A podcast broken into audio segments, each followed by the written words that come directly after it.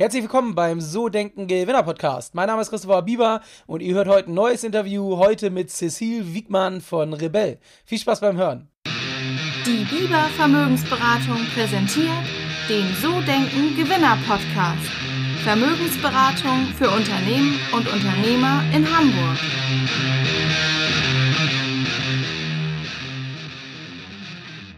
Bevor es losgeht, möchte ich euch heute den Sponsor der heutigen Folge vorstellen, immosmart24.com. Und du kennst das sicher, du willst dir vielleicht ähm, die Miete vom Hals halten und endlich Eigentum erwerben. Und gerade wenn du in der Stadt wohnst, ich kenne das auf jeden Fall aus Hamburg, ist es ja nicht gerade einfach, jetzt was Bezahlbares zu finden, ähm, vor allen Dingen nicht zur Miete. Und da ist doch auf jeden Fall mal eine gute Alternative, sich durchrechnen zu lassen, ob es nicht Sinn macht, sich eine eigene Wohnung oder ein eigenes Einfamilienhaus zu kaufen. Und ja, deswegen unser Sponsor immosmart24, immosmart24 24 ähm, vergleicht über 400 Banken und sucht für dich die passende Bau- und Immobilienfinanzierung. Das heißt, wenn du jetzt gerade sowieso in der Planung bist, vielleicht hast du auch schon ein Gespräch bei deiner Hausbank geholt, dann äh, gehabt, dann äh, hol dir doch gerne eine zweite Meinung rein.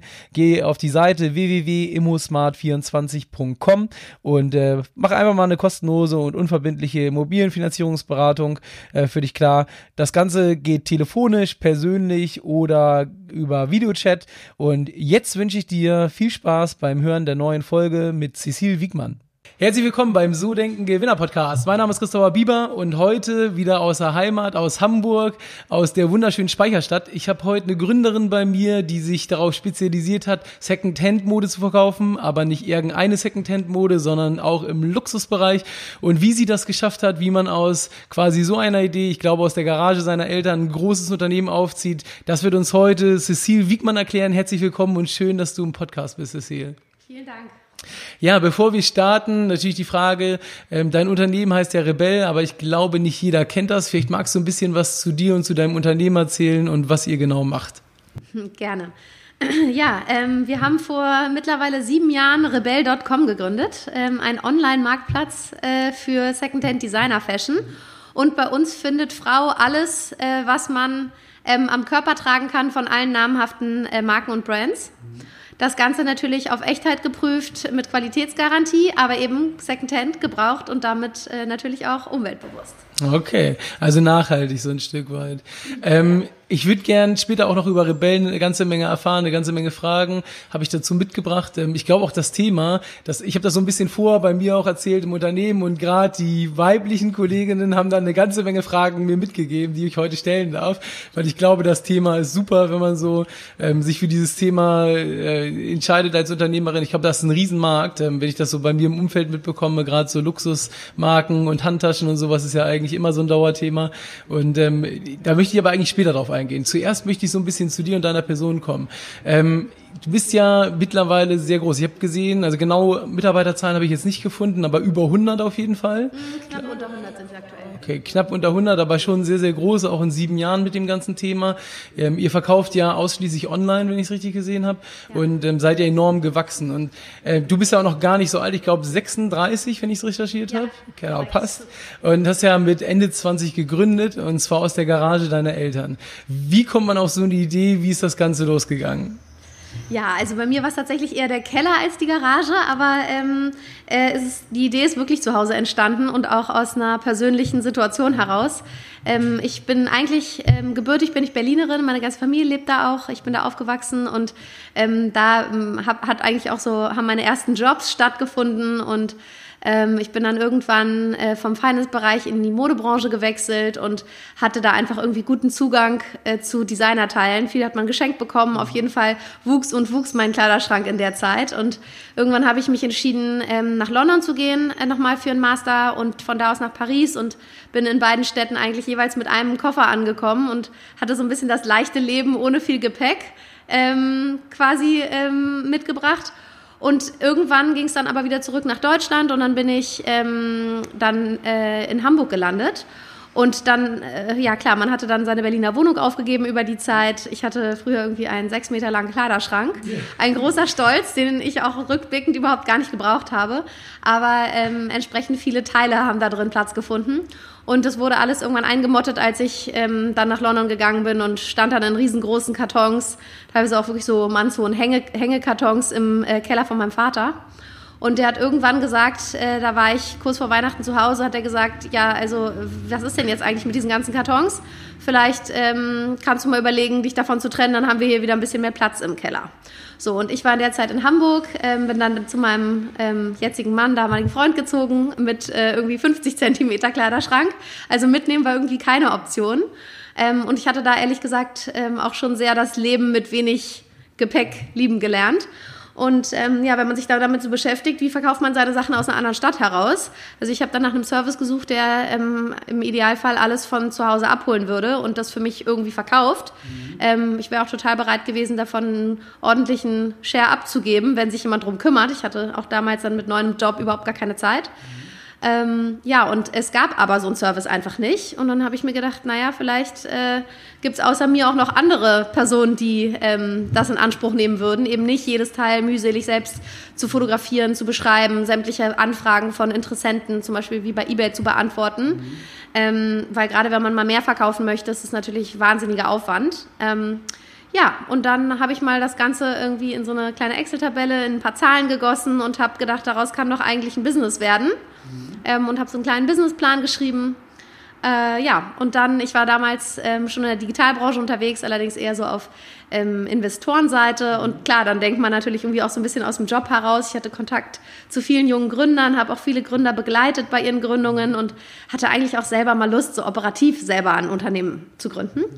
Und dann kam eins zum anderen und es hat nicht lange gedauert und dann haben wir das Ganze wirklich zum Leben erweckt. Cool. Und hast du dann alleine gegründet damals? Also wirklich, also die Idee kam, kommt ja von dir. Ich glaube, du bist auch alleinige Gesellschafterin. Ähm, und nee, das stimmt nicht. Ich habe mittlerweile eine ganze Reihe von Gesellschaftern ja. ähm, und Investoren mhm. jetzt über die Jahre ähm, hinzugenommen. Ähm, ich habe auch einen Mitgründer, äh, der ist kurze Zeit später an Bord gekommen. Ähm, sein Name ist Max, äh, super Typ, by the way. Wir machen das seit sieben Jahren Seite an Seite zusammen.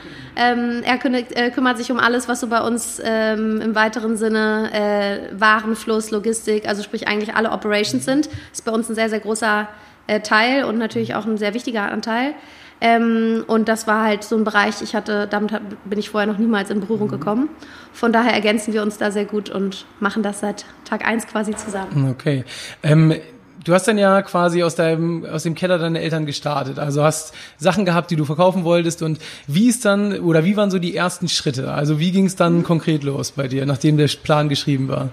Ähm, ja, dann ging eigentlich, äh, haben sich dann die Ereignisse überschlagen. Ähm, ich habe damals dann wirklich den Entschluss gefasst, ich möchte das gerne machen. Bin auch äh, zu meinem damaligen Chef gegangen. Ich war damals äh, hier in Hamburg bei Hanse Ventures, ähm, ein Digitalinkubator. Der gründet auch heute noch eine ganze Reihe an digitalen Firmen ähm, und habe gesagt, ich ähm, ja, werde, werde mich selbstständig machen. Das war ähm, damals dann tatsächlich schon mit der ganz konkreten Idee zu Rebell, auch wie es heute besteht als Unternehmen und als Business Case mir war total klar, dass sie mich da wahrscheinlich nicht unterstützen werden, weil der ganze Business Case gegen all das stand, was wir da gemeinsam entwickelt haben und wonach wir Investmententscheidungen getroffen haben. Wir haben damals auch wirklich gesagt, lass uns schnell möglichst äh, Dinge ausprobieren, wo man schnell sehen kann, ob die funktionieren, die nicht sehr kapitalintensiv sind, die auf gar keinen Fall was mit Warenhandling oder großer Logistik zu tun haben. Ähm, also all das, was wir heute tun, wollten wir eigentlich nicht so unbedingt.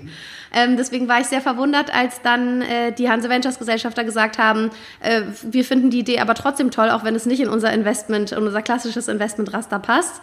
Und äh, wenn du dazu auch Lust hast, dann ähm, unterstützen wir dich da. Und dann ging es eben ganz schnell, sprich, äh, dann hatte man von vornherein auch einfach die Möglichkeit, die hatten ein großes Team, selber auch ein richtiges Tech-Team, wofür man wahrscheinlich sonst länger gebraucht hätte, einfach ähm, wirklich einen Prototypen zu entwickeln und dann auch wirklich was Marktreifes in irgendeiner Form zu präsentieren.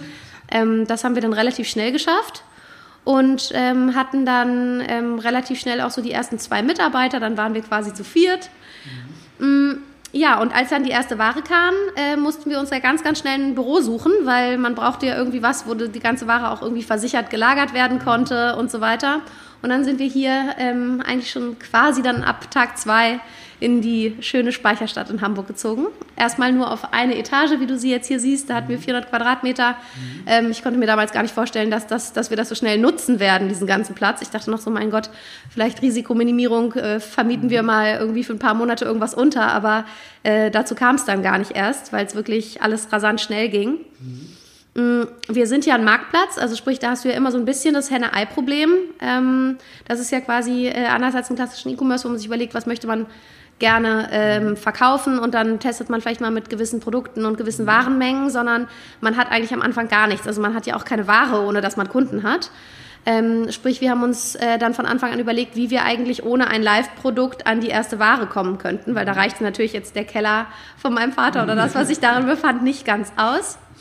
Und ähm, dann sind wir ähm, auf einige Second-Hand-Shops zugegangen, die halt ähm, so im Digitalen noch nicht ganz so weit waren, die halt primär wirklich sich auf den Offline-Einzelhandel fokussiert haben mhm. und ähm, haben denen dann angeboten, unsere Plattform zu nutzen als Online-Kanal. Und das hat sehr, sehr gut funktioniert und dann hatten wir relativ schnell wirklich ein richtig ordentliches Volumen auf der Plattform, auch an Angebot. Ähm, ja, das machen wir auch bis heute übrigens sehr erfolgreich. Ich glaube, gerade in Zeiten jetzt von Corona ähm, war das äh, irgendwie eine wirklich tolle Win-Win-Situation für alle. Also gerade alle Läden, die schließen mussten, hatten dann einen richtig guten Online-Kanal über uns, um weiter zu existieren. Aber das waren eben entsprechend auch die Anfänge für uns. Und ähm, ja, dann hatten wir ein Angebot, das wir bewerben konnten und mit dem wir raus an den Markt gehen konnten. Ähm, ich habe bei euch gesehen, äh, wenn man jetzt so die Kategorien durchschaut, dass es ja in erster Linie Luxusmarken sind. Also ähm, war es damals auch schon gleich am Anfang so, dass ihr wirklich gesagt habt, nur diese großen Namen oder auch wirklich kleinere Marken? Ähm, also am Anfang waren wir sogar noch spitzer unterwegs. Am Anfang waren wir wirklich auf äh, richtig nur High-End-Geschäft ähm, fokussiert. Mittlerweile ähm, haben sich die Prozesse einfach so eingespielt, dass wir da auch einfach größere Massen durchhandeln können. Ähm, das sind ja auch teilweise wirklich äh, so teils sehr ähm, tech-getriebene, aber teils eben auch noch manuelle Prozesse, wenn ich zum Beispiel an die Echtheitsprüfung denke. Ähm, und da sind wir einfach mittlerweile auch in der Lage, wirklich in einer bisschen größeren Volumina ordentlich zu prüfen und eine Echtheitsgarantie zu geben ähm, und haben uns so ein bisschen geöffnet. Also früher gab es wirklich primär ähm, Brunello Cucinelli, Louis Vuitton, MS etc. auf unserer Seite zu finden. Heute findet man auch erstens kleinere und jüngere Labels, ähm, aber auch, ich würde mal sagen, eher Marken, die sich vielleicht sonst eher im Premium-Segment verstehen, sowas wie Seven Jeans oder so. Ja, okay. Ja, ich hatte ähm, vor acht Wochen die Gründerin von Lili Radu, Lili Radu mhm. selbst im Interview, vielleicht ist sie, die ist mit Sicherheit bekannt, ist ja auch ähm, mit der Marke so ein Stück weit in diesem höherpreisigen Segment mhm. jetzt unterwegs. Ähm, und ich finde das sehr spannend. Ähm, wir haben auch damals über das Thema Mitarbeiter gesprochen und äh, ich komme zwar später noch ausführlicher zu dem Thema, aber ich mich würde, oder das war auch eine der Fragen, die ich mitbringen sollte, ähm, bewirbt sich nicht bei so einem Job, wo man, ich sag mal, an die Marken oder an diese Taschen direkt rankommt, nicht irgendwie ist da nicht ein Zulauf an Mitarbeitern gewesen. Wie ist das so bei euch? Also wenn ihr mal eine Stelle habt, ist die sofort besetzt, wenn es jetzt irgendwie in diesem Bereich um das Einschätzen geht oder das Verkaufen oder wie sieht das bei euch so aus? Ähm, ich glaube, äh, so ganz pauschal kann man das nicht beantworten. Bei uns gibt es ja wirklich, wenn man so ins Unternehmen guckt, eine wahnsinnige Bandbreite von ähm, Aufgaben zu erfüllen ähm, und von Herausforderungen. Entsprechend wirklich unterschiedlich sind die Jobs. Also das sind ähm, Jobs, die teilweise auch wirklich ähm, mit körperlicher Arbeit äh, vonstatten gehen. Also da geht es wirklich dann auch um richtig ähm, äh, teilweise körperliche, kräfteraubende Lagerarbeit, also wo man wirklich eigentlich den ganzen Tag nicht nur das Lager im Blick haben muss, sondern auch wirklich teilweise ähm, äh, Lagerwagen von A nach B etc. Brauch, äh, bringen muss oder umlagert. Mhm. Ähm, dann denke ich an den Versand, ähm, wo wirklich auch jeden Tag äh, hunderte von Paketen zu packen sind mhm. Ähm, oder auch anzunehmen sind. Ähm, dann haben wir natürlich sowas wie die Echtheitsprüfung. Das ist ein Bereich, äh, da kriegen wir einiges an Bewerbungen, aber der ist ja so speziell, also da muss man wirklich entweder schon spezialisiert sein oder wirklich mhm. einiges an Vorkenntnissen mitbringen, um für den Job geeignet zu sein ähm, weil wir mittlerweile gerade seitdem wir uns so stark geöffnet haben, aber eben auch vorher, weil letzten Endes auch vorher ähm, haben wir ja für uns in Anspruch genommen, eine Echtheitsgarantie geben zu können auf die teuersten Luxusmarken der Welt. Mhm. Ähm, von daher ähm, ist, ist sozusagen jemand, der mal für eine Luxusmarke gearbeitet hat, bei uns ähm, zumindest vielleicht nicht aus oder ausreichend gerüstet, um 5000 Marken auch in der Tiefe und in der, sagen wir mal, Zeithistorie zu prüfen. Wenn ich mir eine Chanel-Tasche angucke, die 1980 gefertigt wurde, die hat einfach ganz andere Echtheitskriterien als, eine aktuell, als ein aktuelles Modell. Ähm, von daher, das bedarf schon wirklich spezifischer Kenntnisse ähm, und von uns aus dann auch immer noch zusätzlichen Onboardings. Ähm, dann haben wir eine Qualitätsprüfung. Das sind meistens Leute, die wir dafür nehmen, die wirklich eine hohe Affinität zu Textilien haben und die auch einen textilen Hintergrund haben. Also die irgendwie ähm, meistens in dem Bereich studiert haben oder eine Schneiderlehre gemacht haben, die ähm, auch auf Anhieb Wolle von Kaschmir unterscheiden können, die auch sofort feststellen können, ob so ein Kaschmir mal zu heiß gewaschen wurde, dass es sozusagen sich anders anfühlt oder anders sich anhört, wenn man es ein bisschen zieht. Ähm, also das sind schon spezialisierte Jobs wir haben auch ein eigenes ähm, hausinternes ähm, Fotostudio, besteht aus mittlerweile neun Fotosets. Auch da haben wir fast ausschließlich professionelle Fotografen, die da für uns arbeiten. Also sprich, das sind schon meistens wirklich spezialisierte Jobs. Und dann gibt's hier natürlich noch den ganzen Office-Bereich, wo wir die ganzen Digitaljobs haben. Also sprich von Online-Marketer, CRMler, ähm, eine ganze Reihe von Tech-Leuten im Frontend, im Backend, äh, Webdesigner, ähm, BIler. Und äh, das sind halt sozusagen wirklich auch alles spezifische Fähigkeiten, mhm. wo selbst wenn sich viele Leute daraufhin bewerben, dann natürlich auch nicht jeder darauf passt. Okay, aber es ist schon, ähm, also man hört ja diese Vielfältigkeit raus. Also mich würde nochmal auf jeden Fall interessieren, die, die ähm, Mitarbeiter, die die Taschen prüfen. Du hast gesagt, man muss da ja, oder das ist ja, war mir gar nicht so bewusst, aber du hast recht, wenn jetzt irgendwie eine Tasche 20, 30 Jahre alt ist und dann trotzdem verkauft wird, ist sie natürlich damals ganz anders produziert worden als heute. Und wie findet man das raus? Wie, wie kann man das denn überhaupt von einer gefälschten unterscheiden am Ende des Tages? Ähm, es ist tatsächlich eine richtige Herausforderung. Wir machen auch immer, wenn wir mal ein bisschen Zeit haben, ähm, so kleine Tests. Also ich liege da auch bis heute ab und zu mal falsch. Ähm, deswegen das ist gut, dass, äh, dass ich äh, das nicht mache, so federführend. Aber unsere Kollegen machen das wirklich wahnsinnig äh, akribisch und schon sehr, sehr, sehr lange ähm, und haben mit uns zusammen eine Datenbank aufgebaut, die heißt das Rebell Book of Brands, ähm, die mittlerweile auch wirklich tausende von Echtheitskriterien über alle Marken hinweg beinhaltet, richtig mit Foto und mit Beschreibung über verschiedene Dekaden.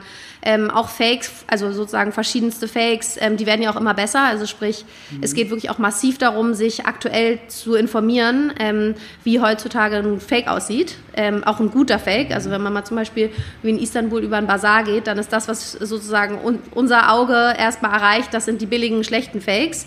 Äh, die könnten wahrscheinlich du und ich auch auseinanderhalten. Ähm, aber äh, wenn man dann mal ein bisschen hinter die Kulissen guckt und auch bereit ist, wirklich ein paar hundert Euro oder teilweise sogar ein paar, paar, paar tausend Euro für, wenn wir jetzt über MS sprechen, auszugeben, ähm, dann kriegt man da auch wirklich wahnsinnig gute Fakes. Da ist dann auch nichts mit irgendwie Kunstleder oder so, sondern die sind wirklich auch aus richtig hochwertigen Materialien gefertigt. Aber, aber das ist nur ganz kurz. Das heißt, du zahlst dann für ein Plagiat, zahlst du dann 1000 Euro? Also ich. Ja Okay, für eine Tasche, die sonst 5, 6, 7.000 kosten würde? Oder? Ja, also 1.000 Euro zahlst du wahrscheinlich dann eher schon für eine Tasche, die sonst eher 20 oder 15.000 Euro kosten würde. Ähm, da gibt es ja natürlich dann irgendwie mit Straußenleder, Krokoleder, ähm, Albino-Kroko. Also da gibt es wirklich dann ganz viele verschiedene ähm, also nach oben sind dem eigentlich keine Grenzen gesetzt, wenn man ehrlich ist. Mhm. Ähm, aber so eine, ich meine schon die, sagen wir mal, beliebtesten Standardmodelle von MS, wenn wir jetzt irgendwie über eine Birkin 35 reden oder so, die, auch die kosten im Laden ja schon 8000 Euro. Mhm. Also sprich, ähm, da sind die Leute dann durchaus bereit, auch richtig Geld in die Hand zu nehmen, um sich einen guten Fake zu leisten. Und die sind dann selbst für einen Profi kaum zu unterscheiden, sozusagen. Also für einen Profi würde ich sagen, sind die äh, sehr gut auch immer noch zu unterscheiden, wenngleich vielleicht auch wirklich auf den zweiten Blick. Ähm, aber da kommt es dann halt auch wirklich drauf an, dass man Profis da sitzen hat. Also mhm. das ist für uns total wichtig. Ich meine, wir haben da ja einen Ruf zu verlieren und in dem mhm. Moment, wo Leute denken würden, ähm, hier gäbe es irgendwie äh, keine Sicherheit, ähm, da, also da haben wir dann wirklich, hätten wir dann wirklich substanziell was falsch gemacht. Also was äh, ich kurios finde, also klar kann man sich dann so eine Tasche kaufen. Es gibt es ja bei Uhren auch zum Beispiel. Ähm, bloß derjenige, der es kauft, weiß ja, dass es nicht echt ist, oder? Es ist doch, also ich weiß nicht, kauft man sich oder da kennst du dich viel besser aus mit diesem Klientel, aber ich glaube, man kauft das doch wegen dem Erlebnis, in den Laden reingehen, diese, das fängt ja, also ich habe das ja auch schon ein paar Mal miterlebt und dann alleine wegen diesen Taschen sozusagen, die man dann bekommt und dem drumherum. Das ist doch eigentlich das aus meiner Wahrnehmung. Also ich bin ja jetzt nicht so ein riesen, ich sag mal Investor, was das angeht, aber aber ich habe es halt schon oft genug mitbekommen. Und da geht es ja eher darum, sozusagen um dieses Kauferlebnis, oder? Ähm, also ich glaube, das ist sehr unterschiedlich. Ich äh, denke, es gibt mit Sicherheit den, die Menschen, denen es um das Kauferlebnis geht. Also ähm, da würde ich wahrscheinlich selber auch dazu gehören. Die sagen, dass es irgendwie vielleicht von seinem ersten Bonus, irgendwie ein Once-in-a-Lifetime-Erlebnis, ähm, vielleicht die erste teure Uhr, die erste teure Handtasche. Mhm. Ähm, da ist, spielt natürlich irgendwie das Kauferlebnis, gerade wenn man es dann auch offline haben kann und genießen kann, mhm. äh, für viele eine große Rolle. Nichtsdestotrotz muss man sagen, sehr viele Leute kaufen das auch aus Investmentgründen. Mhm. Ähm, das sind auch viele Leute, die bei uns einkaufen. Also äh, wenn man sich jetzt eine MS-Tasche bei uns kauft, die kostet durchaus mehr als im Laden. Ähm, das liegt aber auch daran, dass man sie im Laden einfach nicht bekommt, so ohne weiteres, ähm, ohne lange Wartezeiten und manchmal auch dann nicht. Ähm, und äh, letzten Endes, man braucht sich nur die Wertentwicklung von MS-Taschen über die letzten, alleine in der Zeit, in der wir das machen, über die letzten sieben Jahre anzuschauen. Das ist wirklich massiv. Wie, wie ist das so? Also ich kenne so von... Also als wir angefangen haben, glaube ich, lag so eine ähm, Birkin 35, würde ich sagen, so bei ungefähr 5.000 Euro und jetzt liegt sie eher so bei 8.500. Okay. Ähm, und also zum Beispiel Chanel ist auch ein schönes Beispiel. Die haben gerade eben wieder 20 Prozent ihre Preise angezogen, über Nacht quasi. Ähm, das muss sich eine Marke erstmal erlauben können und das Ganze sich natürlich auch nur, wenn sie auf eine lange Historie und eine wahnsinnige Kredibilität ähm, und Beliebtheit zurückblickt. Ähm, und ja, also mit Sicherheit äh, gibt es die ähm, Nutzer oder die Käufer, von denen du redest, ähm, die sozusagen des Kauferlebnisses wegen sich so eine Tasche kaufen. Es gibt aber auch, wie gesagt, viele, die es einfach aus Investmentgründen machen. Aber ich glaube, man darf nicht vergessen, sehr, sehr viele Menschen kaufen sich das natürlich auch aus Statementgründen. Ähm, und das sind dann halt auch die Leute, die sich, wenn sie sich nicht neu leisten, äh, wenn sie sich nicht echt leisten können, sich durchaus vielleicht mal ähm, als Fake leisten können, weil die, selbst wenn sie dann selber wissen, dass es ein Fake ist, ähm, solange es irgendwie ein halbwegs guter ist, diesen Statement-Aspekt können sie natürlich damit trotzdem erschlagen. Nach außen tragen, ja. Ich glaube, das ist schon ein Unterschied, ob man es für sich selbst oder für andere macht. Das ist, glaube ich, die Sache am Ende des Tages. Cool. Jetzt haben wir auf jeden Fall schon mal einen riesen Einblick bekommen. Das war schon wieder, das war der erste Teil mit Cecile Wiegmann von Rebell. Wenn es dir gefallen hat, dann die persönliche Bitte hinterlassen eine 5-Sterne-Bewertung bei iTunes, schreib eine Rezension oder empfehle den Podcast gerne an deine Freunde und deine Arbeitskollegen weiter. Und ich freue mich dann, wenn du nächste Woche zum zweiten Teil mit dabei bist. Ciao, ciao.